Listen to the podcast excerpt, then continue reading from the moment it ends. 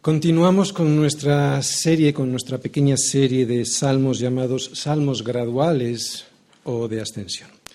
Os recuerdo que estamos ante un pequeño grupo de 15 salmos dentro de los 150 de los que consta el libro de los salmos.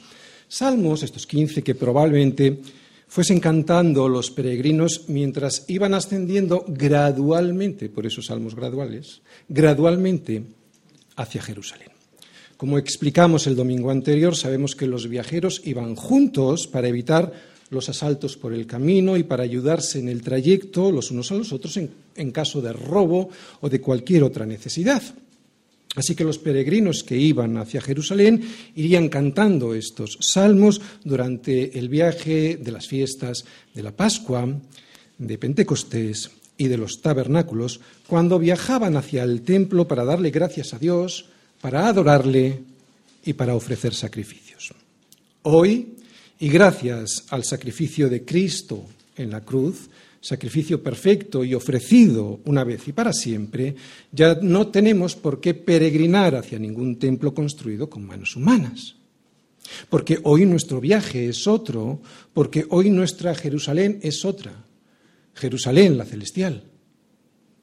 Sin embargo, estos salmos graduales nos ayudarán mucho a comprender cómo es el corazón de un peregrino, sus deseos, sus anhelos y su aflicción y el clamor por esa aflicción.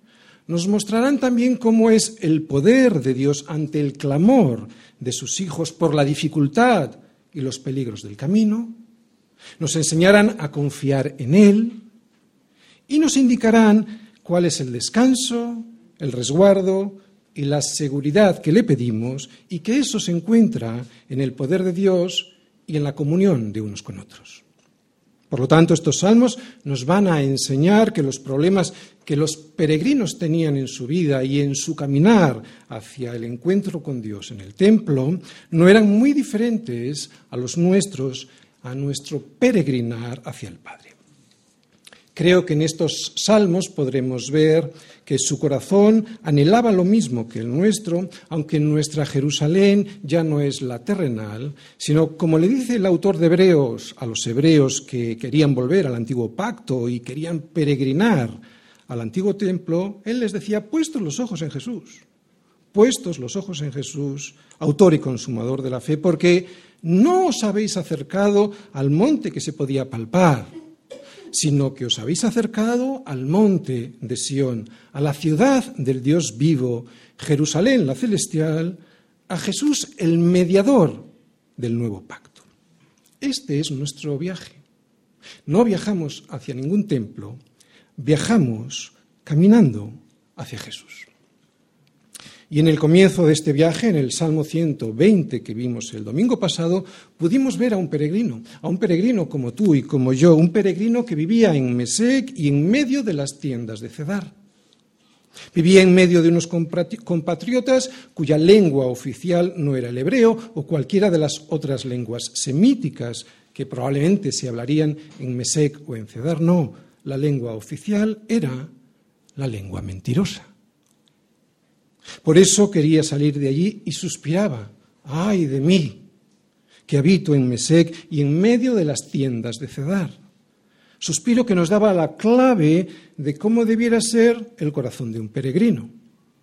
Un corazón que deseaba salir de en medio de ellos, que deseaba salir de ese sistema de valores en el cual él vivía y que le agobiaba. Un corazón que anhelaba llegar a casa, que era como titulábamos, la predicación del domingo pasado, del Salmo 120. Un corazón que deseaba llegar al templo para adorar en Jerusalén. Si este es nuestro deseo, si este ay de mí está en nuestro corazón, si este primer paso que dio el salmista lo hemos dado también nosotros, o sea, romper con ese sistema de valores que nos agobiaba y que nos impedía tener comunión con Dios. Si este primer salmo que cantó el salmista, estoy hablando del 120, ¿Lo hemos, lo hemos cantado también nosotros en nuestro corazón? Ay de mí, que deseo llegar a casa. Entonces, ahora llega el segundo de los cantos que podemos cantar gradualmente hasta que podamos estar definitivamente en la presencia del Señor.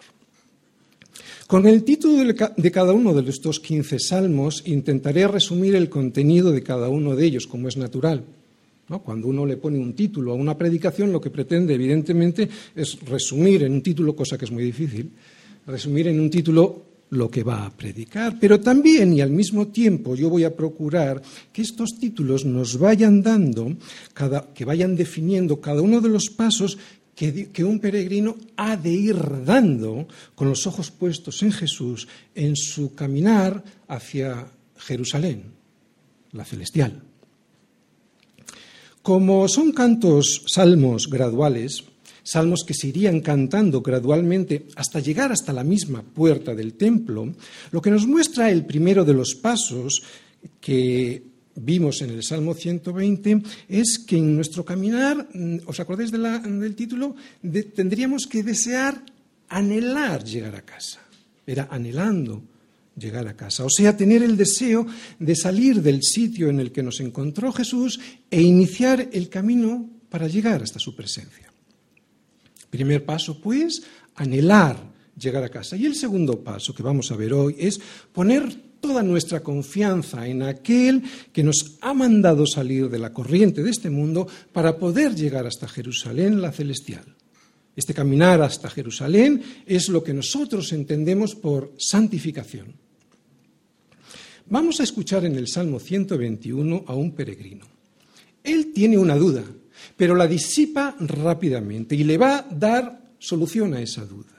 Y justo después vamos a ver cómo sus compañeros de viaje, ¿recordáis? Viajaban en caravanas, unos con otros. Justo después de lo que dice este peregrino, unos compañeros que van con él, sus compañeros de viaje, le confirman en su fe.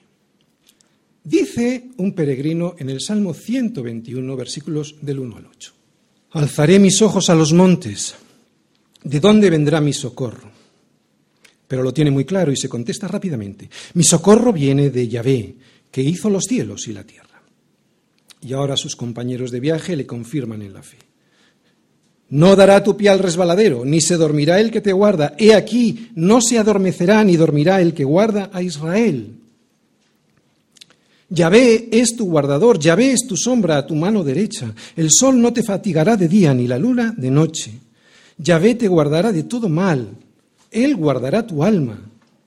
Yahvé guardará tu salida y tu entrada desde ahora y para siempre. No se puede decir de forma más clara, no se puede decir de forma más bonita. Él es soberano y nos socorrerá siempre, no lo dudes. Dios jamás te dejará caer y cuando lo permita, no será para que te rompas, será para que aprendas. Por eso, confía. Él nos guarda y lo hace desde ahora y para siempre. Salmos 121. Él es soberano y nos socorrerá siempre. Dios jamás te dejará caer y si lo permite es porque Él sabe, y tú y yo también lo debiéramos de saber, que las pruebas siempre fortalecen nuestra fe. Y una cosa es que nos deje caer, pero que nos siga sosteniendo con su mano, agarrándonos. Y otra muy distinta es que nuestro pie dé al resbaladero y caigamos para siempre. Por eso el Señor no nos dice que nunca tendremos pruebas. De hecho, en la Biblia vemos todo lo contrario. Lo que Él nos dice es que nos mantendrá con la fe suficiente para que en medio de la aflicción estemos firmes. Y el mejor ejemplo de esto son las palabras de Jesús a Pedro en el momento en el que él, Jesús, le anunciaba que le iba a negar. Vamos todos a Lucas 22, versículos del 31 al 34, para que veamos cuál es el propósito de la tribulación. Muy bien, está el Señor cenando con sus discípulos en la institución de la Cena del Señor. Y en el versículo 31 dice, dijo también el Señor, Simón, Simón, he aquí Satanás os ha pedido para zarandearos como a trigo. Pero yo he rogado por ti para que no tengas tribulación. ¿Dice eso? ¿Dice eso? No. ¿Qué dice? Yo he rogado por ti para que tu fe no falte. Y tú, una vez vuelto, o sea, una vez ya maduro por la tribulación, una vez vuelto, confirma a tus hermanos. Él le dijo, todo chulo, Pedro, Señor, estoy dispuesto a ir contigo, no solo a la cárcel, sino también a la muerte. Y él le dijo, ay, Pedro, Pedro, todavía no has vuelto de la tribulación. No dice eso, pero básicamente es lo que quiere decir. Dice, Pedro, te digo que el gallo no cantará hoy antes que tú niegues tres veces que me conoces.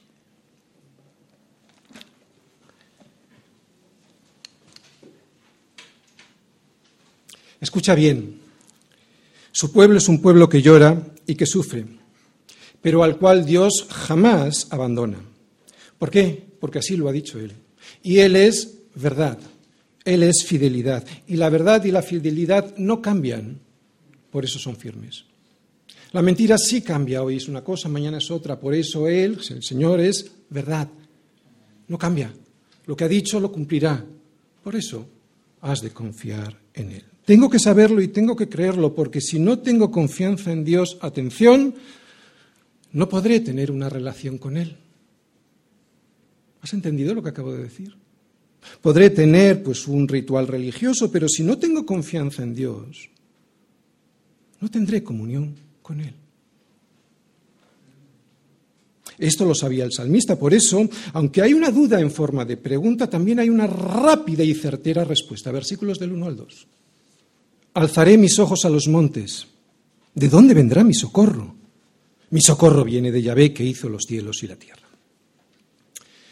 Sabemos, e incluso lo sabemos por Jesús, cuando a través de una parábola le explicó a los intérpretes de la ley quién era su prójimo, digo que sabemos, y que incluso lo sabemos por Jesús, que en aquellos caminos que llevaban a Jerusalén habían peligros, muchos peligros. Así le dijo a este intérprete de la ley el Señor en esta parábola, recordaréis seguramente es la parábola del buen samaritano. Un hombre descendía de Jerusalén a Jericó y cayó en manos de ladrones, los cuales le despojaron e hiriéndole se fueron, dejándole medio muerto. Muy bien, este hombre descendía de Jerusalén, pero nosotros estamos viendo que ascendemos. El camino era el mismo, estaba lleno de peligros. Así que en aquellos días no se viajaba con la seguridad con la que se viaja hoy, por lo menos con la seguridad con la que viajamos en nuestro país, ¿no? en donde vamos muy cómodos por autopistas rápidas y despejadas y conduciendo automóviles muy modernos. Por eso escuchamos al salmista decir que al ir subiendo al camino, por el camino a Jerusalén, él alza sus ojos a los montes. Y con esto intuimos que por su mente estarían pasando todos los peligros que podrían descender por aquellos montes hasta donde él estaba. Salteadores de caminos, asesinos y ladrones, animales peligrosos, rocas resbaladizas junto a barrancos muy profundos, sendas en las que eran muy angostas y en las que había seguramente muchas piedras muy afiladas que dejarían a la gente lesionada si se caía o las caravanas que se estropearían y tantas cosas que hoy ni nos planteamos al viajar nosotros. Por eso y ante tantos peligros reales que por esos caminos había, ¿cómo no iba a alzar sus ojos a los montes y preguntarse ¿de dónde vendrá mi socorro? Y aquí vemos la primera enseñanza. En la vida es normal tener miedo. Ante las dificultades de la vida, ante la muerte o la enfermedad, ante la falta de trabajo o la soledad, incluso los que vamos caminando hacia Jerusalén, tenemos miedo. Nadie nos debiera pedir una firmeza que en nada tiene que ver con nuestra naturaleza frágil y caída. Que nadie lo haga porque es normal tener miedo. Eso forma parte de nuestra naturaleza estropeada e incluso es normal dudar. Ahora bien, y aquí está la diferencia. El problema para nosotros es permanecer en ese temor y en esa duda. El problema para un hijo de Dios es vivir permanentemente en el temor y en la falta de confianza, porque el perfecto amor echa fuera el temor. Por eso para un peregrino que va caminando hacia Jerusalén y que ha sido regenerado en su mente y en su corazón, después de la duda y del miedo, inmediatamente debiera venir la calma y la confianza. Y eso es lo que expresa rápidamente y con convicción el salmista. Mi socorro viene del Señor. Pero dice algo más, no dice solo que su socorro viene del Señor, lo que dice es que es un socorro que viene de un Señor que hizo los cielos y la tierra. El peregrino nos muestra su confianza en aquel que es dueño de todo, también de los montes en los que se esconden esos peligros. Cuando aparece la enfermedad descendiendo por los montes y me pregunto de dónde vendrá mi socorro, cuando por allí se asoma una crisis económica que se escurre entre los valles y llega hasta mi alma, cuando hay y llega una crisis familiar, cuando llega un problema con mis hijos o cuando llega la persecución, la aflicción o la desesperanza y me pregunto, ¿de dónde vendrá mi socorro? Lo primero que tengo que saber es que el Señor es soberano, absolutamente soberano. Todos en algún momento hemos levantado nuestros ojos a los montes y hemos visto aparecer por ellos los peligros. Nadie puede decir que eso no le ha pasado a él, porque si lo dice mentiría. Ante eso podemos y debemos clamar al Señor, pero sobre todo debemos eh, saber a quién clamamos. ¿Quién es ese Señor al cual clamamos? Esa perspectiva es la correcta, esa perspectiva de saber quién es Él nos va a ayudar mucho a descansar y a tener confianza. Cuando en Hechos 4, Pedro y Juan después de que los sacerdotes y los saduceos les hubiesen metido en la cárcel porque predicaban de la resurrección de Jesús y fueron puestos en libertad, luego cuando fueron ellos, ellos dos, hasta los suyos, les contaron todo lo que les había pasado. Y todos ellos, habiéndolo oído, alzaron unánimes la voz a Dios y dijeron, Soberano Señor, tú eres el Dios que hiciste el cielo y la tierra, el mar y todo lo que en ellos hay. Y esto es reconocerle a Dios un poder infinito. Pues bien, es bueno y necesario comenzar nuestro clamor con esta reflexión sobre quién es Dios y cuál es su poder. Esta es la perspectiva correcta. Por muy difícil que se vea mi problema, esta es la realidad de la vida. Él es soberano. Soberano incluso sobre mis problemas. Cuando veo así las cosas, cuando ponga mi vida y sus dificultades en la perspectiva correcta, cuando pongo a Dios su poder y su soberanía por encima de todo y de todos, entonces mi percepción de las cosas cambia de una manera radical. Es lo que hace el salmista.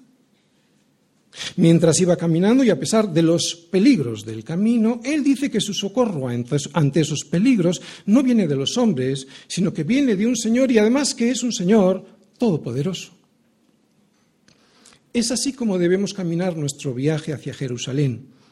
Y cuando los problemas aparezcan, nuestra confianza ha de estar puesta siempre en el Señor, no en nuestros títulos o en la salud o en la juventud o en el dinero no aprovecharán las riquezas. Es un proverbio. No aprovecharán las riquezas en el día de la ira, o sea, en el día del juicio. Mas la justicia librará de la muerte. ¡Wow! ¿Y quién es la justicia sino Cristo? Solo Cristo te librará de la muerte. Y otra cosa que ya hemos dicho al principio. Cuando hemos leído el Salmo, el Señor no ha parado de decirnos que nos cuida. Y la pregunta que a cualquiera le viene a la cabeza es la siguiente. Si Él me dice que me cuida, ¿por qué tengo problemas? ¿Por qué tengo tantos problemas? Bueno, en el Salmo no dice que el Señor nos quita los problemas. Lo que Él dice es que cuando esos problemas desciendan desde el monte hasta tu vida, Él será tu socorro. Él te cuidará.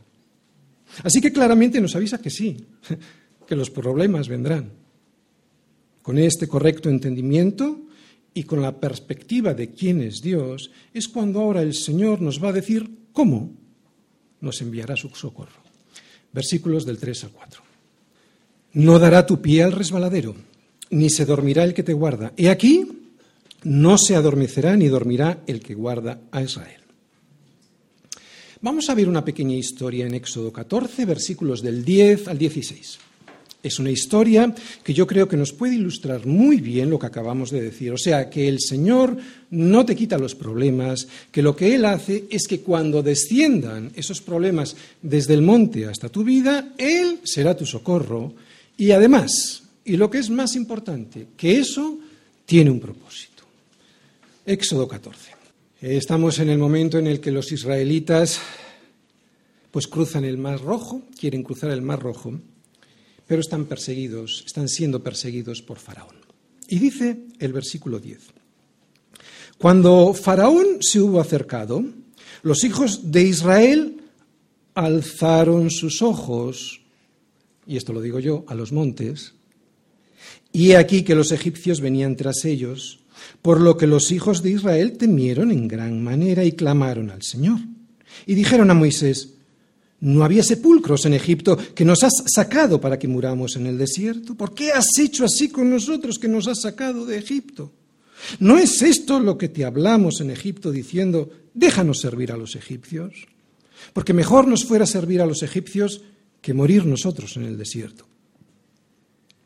Moisés dijo al pueblo, no temáis, estad firmes y ved no solo los montes, esto lo añado yo, y ved la salvación que el Señor hará hoy con vosotros. Porque los egipcios que hoy habéis visto, nunca más para siempre los veréis. El Señor peleará por vosotros y vosotros estaréis tranquilos. Entonces el Señor dijo a Moisés, ¿por qué clamas a mí? Di a los hijos de Israel que marchen. Y tú alza tu vara y extiende tu mano sobre el mar y divídelo. Y entren los hijos de Israel por en medio del mar en seco, y esto lo digo yo, para que su pie no resbale.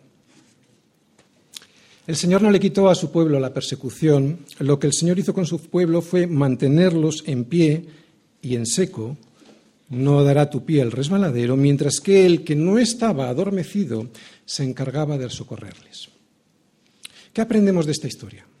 Probablemente muchas cosas, pero yo he apuntado tres. Primera, que en medio de esa persecución todos levantaron su vista hacia el problema, pero solo uno vio más allá de un monte llamado Faraón. Lo que vieron unos, a Faraón, lo que Moisés vio, que además de los problemas que le venían, vio algo más, vio el socorro a esos problemas y el socorro venía del Señor. Segundo, no dará tu pie al resbaladero. Eso es lo que experimentaron los hebreos al pasar en seco sin resbalar. Esa es la promesa de Dios a su pueblo que Él guardará a Israel. Y esto no solo es una promesa teórica, esto es lo que Dios hace con su pueblo. Le guarda con los pies firmes y en seco para que no resbale en medio de la prueba. Tercero, ¿y por qué Dios, siendo todopoderoso, permite los problemas si sería más fácil evitarlos desde el principio que cuidarnos de que nuestro pie no resbale? Bueno, eso ya lo hemos explicado un poquito antes, pero voy a abundar ahora. Eso es porque nosotros necesitamos saber dos cosas. Que somos unos miserables llenos de problemas, que creamos más problemas, y para que así la gloria se la lleve solo el Señor. Si nosotros nos cuidásemos de nosotros mismos, ¿quién se llevaría la gloria? Mira, si no tuviésemos problemas, no veríamos el socorro. Y si no viésemos el socorro, no veríamos al Señor. Somos así. Es por eso que tienes problemas. Es por eso que el Señor no te va a quitar los problemas. Es por pura misericordia, para que de esa manera puedas ver a un Señor que de otra manera despreciarías. ¿Para qué voy a tener comunión con Él si yo soy fantástico y no le necesito? Así que lo que no, no resbalará es tu pie, ¿de acuerdo? No dice que no andarás por piedras resbalosas, no dice eso. Lo que Él dice es que cuando andes por ellas, que andarás, no resbalarás porque será Él quien te mantendrá con el pie firme en medio de la, de la aflicción. ¿Por qué? porque eso es bueno para ti. Porque sabemos que los, que aman a Dios, a los que aman a Dios, todas las cosas les ayudan a bien. Y no solo no se dormirá el que te guarda a ti, dice algo más. Dice que tampoco lo hará el que guarda a Israel. ¿Y quién es hoy Israel sino la Iglesia? ¿Y quién es sino Cristo el que se ha comprometido a que las puertas del Hade no prevalecerán, no prevalecerán sobre ella. Así que aquí está Jesucristo, en este salmo. Por eso lo he subrayado. Porque este guardador no es otro que el pastor de Israel. Pastor que nunca se duerme y que cuida a sus ovejas para que no resbalen por los barrancos que las llevarían a la destrucción total. Así que lo que aquí vemos es como el pastor de Israel preserva a sus santos. No perseveras porque puedes, perseveras porque es Él quien te preserva de no caer. ¿O qué crees? ¿Por qué crees que todavía estás en el camino hacia Jerusalén?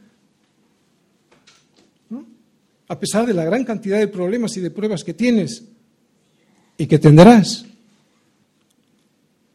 Porque Él es el que guarda a Israel. Bien, lo mismo que, vimos que les ocurrió a aquellos que atravesaron el Mar Rojo mientras eh, les perseguían los egipcios, que fue el Señor que les mantuvo firme cuando cruzaban en seco para que no resbalaban hasta que el peligro pasó, así hará con nosotros hasta que crucemos el Jordán.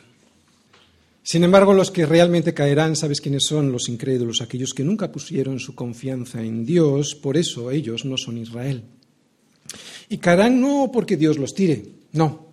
Caerán porque son ellos solitos quienes dirigen sus vidas hacia el barranco sin hacer caso a Dios y a sus consejos. De momento no lo ven porque de momento disfrutan de la misericordia, la llamada misericordia general de Dios, que consiste en darles tiempo a todos para que se arrepientan y tomen la decisión de emprender el viaje de peregrinación hacia Jerusalén, la celestial. Pero la mayoría prefiere ir en la dirección contraria porque creen que sus pies no resbalarán, pero lo harán. El Señor no solo no se dormirá, es que ni siquiera comenzará a hacerlo. Dios no se duerme, ni se adormece. Y seguramente una de las cosas que nos va a sorprender cuando estemos ya allí en su presencia va a ser saber la cantidad de veces que nuestro pie no resbaló porque Él estaba despierto guardándonos. Cuando te levantas y vas corriendo al cole y no pasa nada. Cuando sales corriendo del trabajo para casa y no pasa nada. Cuando vas por la carretera o tomas un avión y no pasa nada.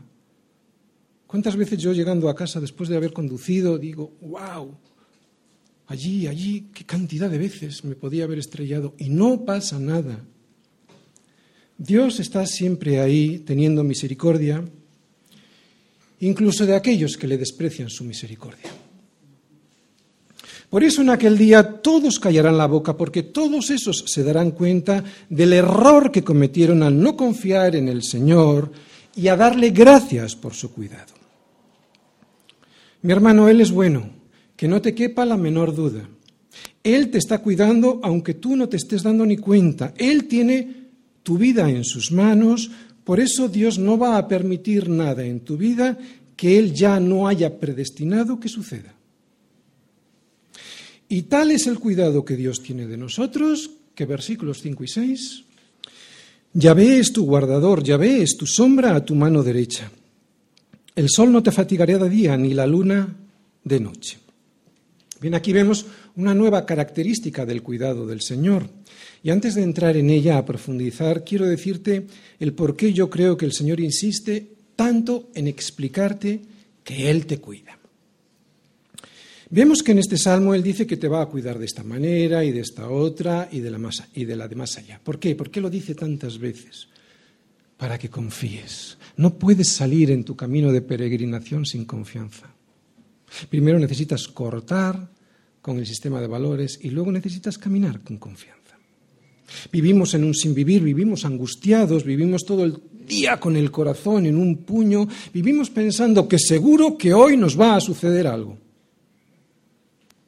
Algo malo, claro. Por eso ahora Él te dice que no te preocupes, que su cuidado es tan personal, que Él está tan cerca de ti como lo está tu sombra de tu cuerpo. Es una sombra que está inseparable del cuerpo, ¿no? Pues así es como Dios está contigo de cerca. ¿Esto no te da confianza? Este versículo 5, como en el resto de la escritura, son palabras de Dios para ti. Te está hablando el Señor. Y en él, en este versículo, te dice que tengas confianza. Él te dice que está tan cerca de ti como lo está tu sombra a tu mano derecha. Él camina a tu lado de la misma manera que una sombra lo hace con el cuerpo que la proyecta. Pero hay algo más en esta sombra. No es una sombra a tu mano izquierda, dice que es una sombra a tu mano derecha. Y lo que esto significa es que Dios mismo está contigo peleando, porque la mano derecha es donde se sostiene la, espada, Cristo está sentado a la diestra del Padre, por eso la diestra es símbolo de poder y fuerza. Así que esta sombra a tu mano derecha implica que Dios está no de cualquier manera contigo, sino que está a tu diestra peleando la buena batalla. Y aunque no le puedas ver a Él, lo que sí sabes es que su sombra está contigo. Puedes ver a esa sombra que está peleando al lado tuyo. ¿Entiendes esta figura retórica? Pero para que haya una sombra tiene que haber una luz. Esta luz que nos cubre y que está encima de nosotros es terriblemente potente. Esta luz es Dios mismo, mostrándonos el camino, mostrándonos nuestras faltas para que no tropecemos en ellas. Pues a sus hijos esta luz no les fatiga. Dios nos guarda de día, o sea, de los peligros más evidentes, y de noche, de los que están más ocultos. Y no nos molesta ni la luz de día, ni esa misma luz del sol la que refleja la luna de noche. Es la misma luz. Se trata de una luz que nos protege de caer por los barrancos del camino. Es una protección constante y que nunca cesa ni de día ni de noche, pero es una luz muy potente y puede hacer mucho daño. Esta luz, sin duda, es una promesa y hace alusión al cuidado que Dios tuvo con su pueblo cuando los sacó de Egipto y los condujo a través del desierto. Pero el sol del desierto, sin la protección de la nube que les daba la sombra durante el día, podría haber sido muy peligroso ese sol para el pueblo que viajaba. Él es nuestro sol de justicia. Nadie puede estar delante de ese sol sin una protección. Por eso nos cubre con la justicia que es Cristo.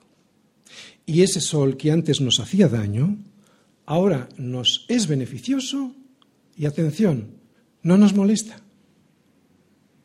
A los demás sí, por eso huyen, pero a ti, si eres su hijo, el sol no te fatigará de día porque vas protegido por el camino y además caminando con la luz suficiente para poder ver por dónde andas. Pero a veces llegan las sombras de la noche a nuestra vida, por eso a veces también nos envía otra luz. Esta luz la refleja el mismo sol, pero es a través de la luna, en esos días oscuros. Pues tampoco esta luz nos molestará, sino que nos hará bien. Es una luz que en los días oscuros de nuestra vida nos alumbrará también el camino para poder seguir caminando hacia Jerusalén. El sol no te fatigará de día, ni la luna de noche. ¿Por qué? Versículos 7 y 8. Porque Yahvé te guardará de todo mal, Él guardará tu alma. Yahvé guardará tu salida y tu entrada desde ahora y para siempre. Estos dos últimos versículos nos resumen, yo creo, todo el cuidado de Dios. Él guardará tu alma. ¿Por qué? Porque guardando tu alma se guarda todo lo demás. Él guardará tu alma y lo hará. Lo hará desde la salida de Egipto hasta tu llegada al Jordán. Lo hará desde tu salida de Mesec y Cedar hasta que llegues a Jerusalén. Lo hará desde que has decidido cortar con el sistema de valores de este mundo hasta que llegues a su presencia. Y guardarte de todo mal es de todo mal, aunque a ti no te lo parezca. Aunque a ti no te lo parezca. Aunque a ti no te lo parezca. Ejemplos. Dios permitió que a José le vendiesen sus hermanos como esclavo a unos mercaderes para que lo que a primera vista pudiese parecer un mal se convirtiese en algo glorioso. José se lo dice así a sus hermanos y lo que yo os voy a decir ahora, que lo dice José a sus hermanos, es increíble. Es increíble el entendimiento de José ante las pruebas que Dios no solo permitió, sino que le envió. Dice así José. Yo soy José a vuestros hermanos, le dice, ¿no? Yo, sé, yo soy José, vuestro hermano, el que vendisteis para Egipto. Ahora pues, no os entristezcáis ni os pese de haberme vendido acá, porque para el propósito, porque para preservación de vida me envió Dios delante de vosotros, Dios me envió delante de vosotros para preservaros posteridad sobre la tierra y para daros vida por medio de gran liberación. ¡Wow!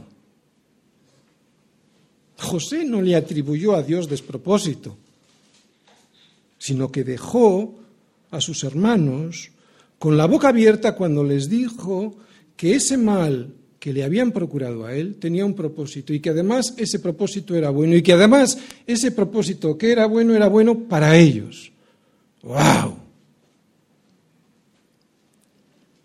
A pesar de la venta, a pesar de las calumnias que sufrió y a pesar de la cárcel, José sabía que el Señor nos guarda de todo mal y que sobre todo de lo que nos guarda es del mal de nuestra alma.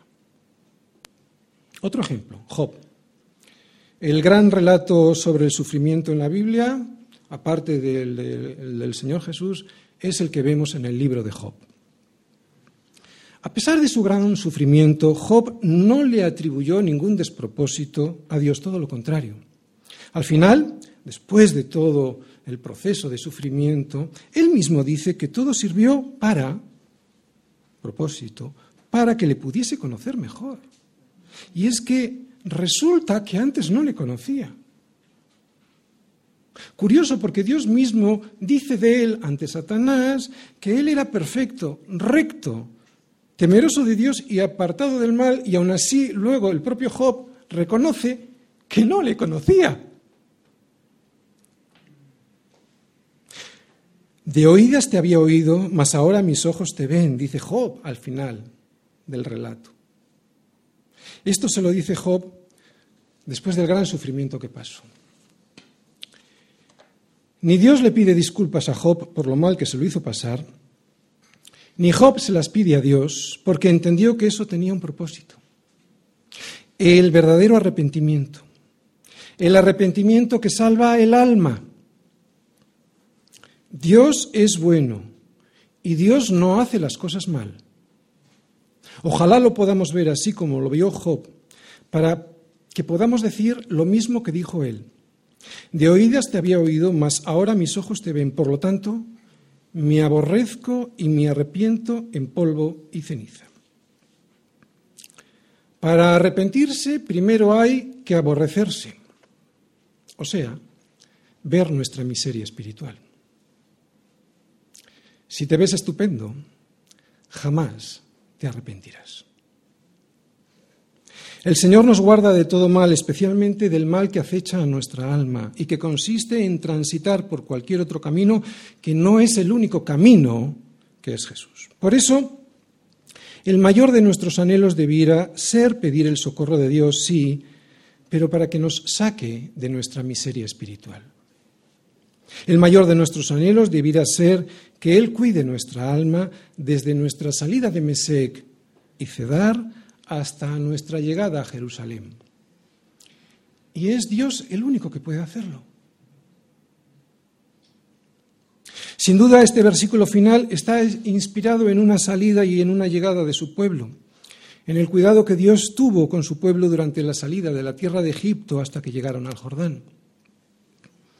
Después de largos años de viaje por el desierto, los peregrinos que están a punto de entrar en Canaán escuchan el último discurso de Moisés.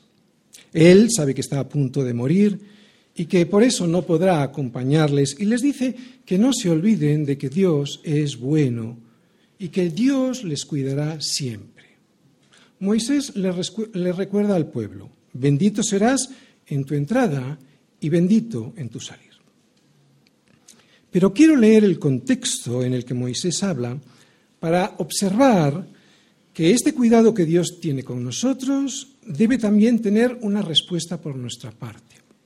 Porque si no, este salmo queda sin el contexto con el que fue compuesto. Lo que vamos a leer no es una condición para que Él nos cuide, porque si no sería por obras y no por gracia. Lo vuelvo a repetir, lo que vamos a leer no es una condición para que Él nos cuide, es la evidencia de que queremos su cuidado. Vamos todos a Deuteronomio 28 del 1 al 6. Deuteronomio 28, Moisés hablando a su pueblo, sabiendo que no podría ya pasar con ellos y recordándoles que la obediencia produce bendición. Fijaros, versículo 1. Acontecerá que si oyeres atentamente la voz del Señor, tu Dios, para guardar y poner por obra todos sus mandamientos que yo te prescribo hoy, también el Señor tu Dios te exaltará sobre todas las naciones de la tierra. Vendrán sobre ti todas estas bendiciones y te alcanzarán si oyeres la voz del Señor tu Dios. Y aquí vienen. Bendito serás tú en la ciudad y bendito tú en el campo. Bendito el fruto de tu vientre, el fruto de tu tierra, el fruto de tus bestias, la cría de tus vacas y los rebaños de tus ovejas. Benditas serán tu canasta y tu artesa de amasar. Y Salmo 121.8. No, no, no es específicamente el Salmo 121.8, pero se parece mucho. Versículo 6. Bendito serás en tu entrar y bendito en tu, en tu salir. La obediencia. La obediencia, vuelvo a repetirlo, no es una condición para que Él nos cuide. La obediencia es la evidencia de que nosotros queremos ser cuidados. ¿Hay en tu vida esta evidencia de que quieres ser cuidado por el Señor? Termino. ¿Tú sabes cuántos cabellos tienes en tu cabeza? ¿No? Pues Dios sí lo sabe. Y más que eso, porque Él dice que por muy mal que lo pases, ningún cabello de vuestra cabeza perecerá. Con este salmo Dios quiere que sepas que Él te cuida y que Él te guarda. No ha parado de decirlo desde el principio hasta el final de este salmo. Dios quiere y te dice que confíes en Él porque es Él quien nos guarda y nos dice que lo hace desde el principio hasta el final. Tú dices que sufres y que lloras, pues Él sabe que sufres y que lloras. Por eso a Él no le importa repetirte que confíes en Él, porque va a ser Él quien te cuide y quien te guarde. De hecho, ya lo ha hecho desde que has salido de casa y lo harás hasta que regreses a ella. Sí, su pueblo es un pueblo que llora y que sufre, pero al cual Dios jamás abandona porque así nos lo ha dicho. Él es fiel y la fidelidad es verdad y la verdad, que no es mentira, es estable, nunca cambia. Él es verdad. Él ha dicho que te va a cuidar, te cuidará. Tengo que saberlo, pero también tengo que creerlo, porque si no tengo confianza en Dios, no podré tener una relación con Él. Pero he de saber otra cosa, que las lágrimas más importantes por las que su pueblo debiera llorar, lágrimas por las que si llora, seguro, sin duda, será consolado, son las lágrimas derramadas por mi miseria espiritual, que es la misma que me hace no confiar en Dios. Ejemplo, es lo que le pasó a Pedro, cuando vio que las cosas se ponían feas y comprobó pues que no había confiado en Jesús. Él al ver que Jesús no era aquel que se había imaginado, aquel rey poderoso que les iba a salvar en aquel momento y que ahora le llevaban preso para ser juzgado y muy, probablemente asesinado, le negó. Jesús ya se lo había advertido. Por eso Pedro, después de ver su miseria espiritual, lloró. Pero no lloró de cualquier manera. Dice la Biblia que lloró amargamente. Y como lloró, pudo ser consolado. Puedes leer en Juan 21 cómo Jesús después de su resurrección desayuna con Pedro y le restaura. Después de las tres negaciones, hay tres, tres negaciones de, de Pedro, hay tres encargos de confianza del Señor Jesús. tres veces. Es el mismo encargo, pero hace referencia a sus tres negaciones. Apacienta mis corderos, pastorea mis ovejas, apacienta mis ovejas. Jesús no está ausente. De hecho, hoy está aquí, de hecho, hoy le tendremos en medio de nosotros en la cena del Señor. Él está en medio de su iglesia, consolando a su iglesia cuando llora y diciéndole a su iglesia que siga en su camino hacia Jerusalén, porque Él es su guardador. Quiero volver a leer el Salmo porque seguro que ahora lo vamos a entender mejor. Alzaré mis ojos a los montes. Ay, ¿de dónde vendrá mi socorro? Pues el peregrino lo tiene claro y responde, mi socorro viene del Yahvé, que hizo los cielos y la tierra. Y ahora sus compañeros de viaje le confirman en su fe.